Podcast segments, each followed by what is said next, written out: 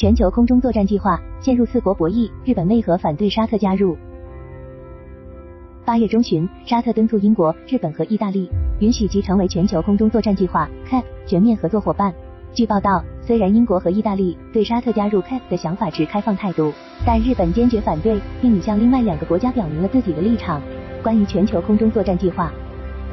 全球空中作战计划 CAP 是一个涉及意大利、英国和日本三国的未来战斗机合作项目。项目以此前英国推出的暴风项目和日本的 FX 计划为基础，进行技术融合的战斗机研究。具体涉及第六代战斗机的技术开发，包括 UCOF 中程僚机和多网协同能力等。CAP 框架下的多个子项目将分别由莱昂纳多、外系统和三菱重工三家企业合作完成，其共同目标是在二零三五年前后制造出六代机原型机。根据公开信息，CAP 项目的研究成果，除了能够加强每个成员国的未来国防能力外，还将向欧洲和太平洋区域的防务市场提供出口型飞机。该项目优势之一就是凭借其全数字技术能力，能够在基于人工智能、超级计算。战斗云架构和自适应超强指挥、控制和通信基础设施的辅助下，与其他军事装备以协作执行任务。但目前三家合作伙伴尚未就各自对该项目的支持资金问题达成一致。英国国防部于二零二一年首次公布，到二零二五年五月前将向 CAP 项目投入二十亿欧元资金。截至目前，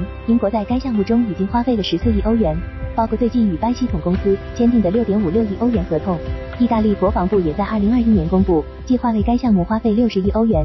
虽然目前日本在 CAP 投入的规模尚未公布，但从已经公示的报告中可以看出，目前三国的成本分摊分配较为均匀，而具体费用的使用和工作分配将在二零二四年确定。沙特为何感兴趣？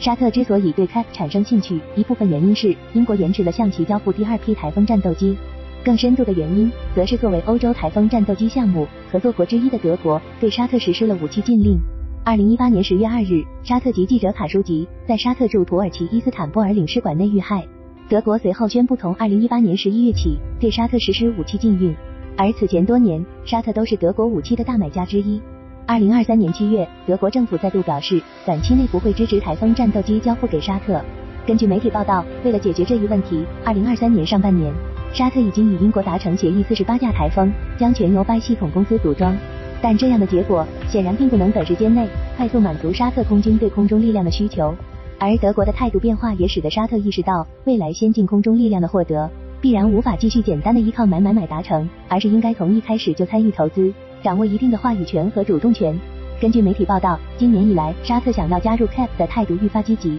七月，沙国王储沙尔曼在会见日本首相岸田文雄时，首次就加入 CAP 项目，直接向日本政府提出了请求。此外，近年来沙特不断发展国内军工产业，希望通过许可证方式或者合作研发方式，与全球防务商建立合作伙伴关系，以促进国内经济增长。加入 CAP 项目会令其获得新的防务经济增长点，这也是沙特对这一项目产生兴趣的原因。来自日本的反对。二零一四年开始，日本政府出台防卫装备转移三原则，大幅放宽了原武器出口三原则规定的严格限制，这象征着日本政府正在逐步放松对其防务产品进入国际市场的管制。未来，日本很有可能谋求透过 CAP 让其防务产品进入更广阔的国际市场。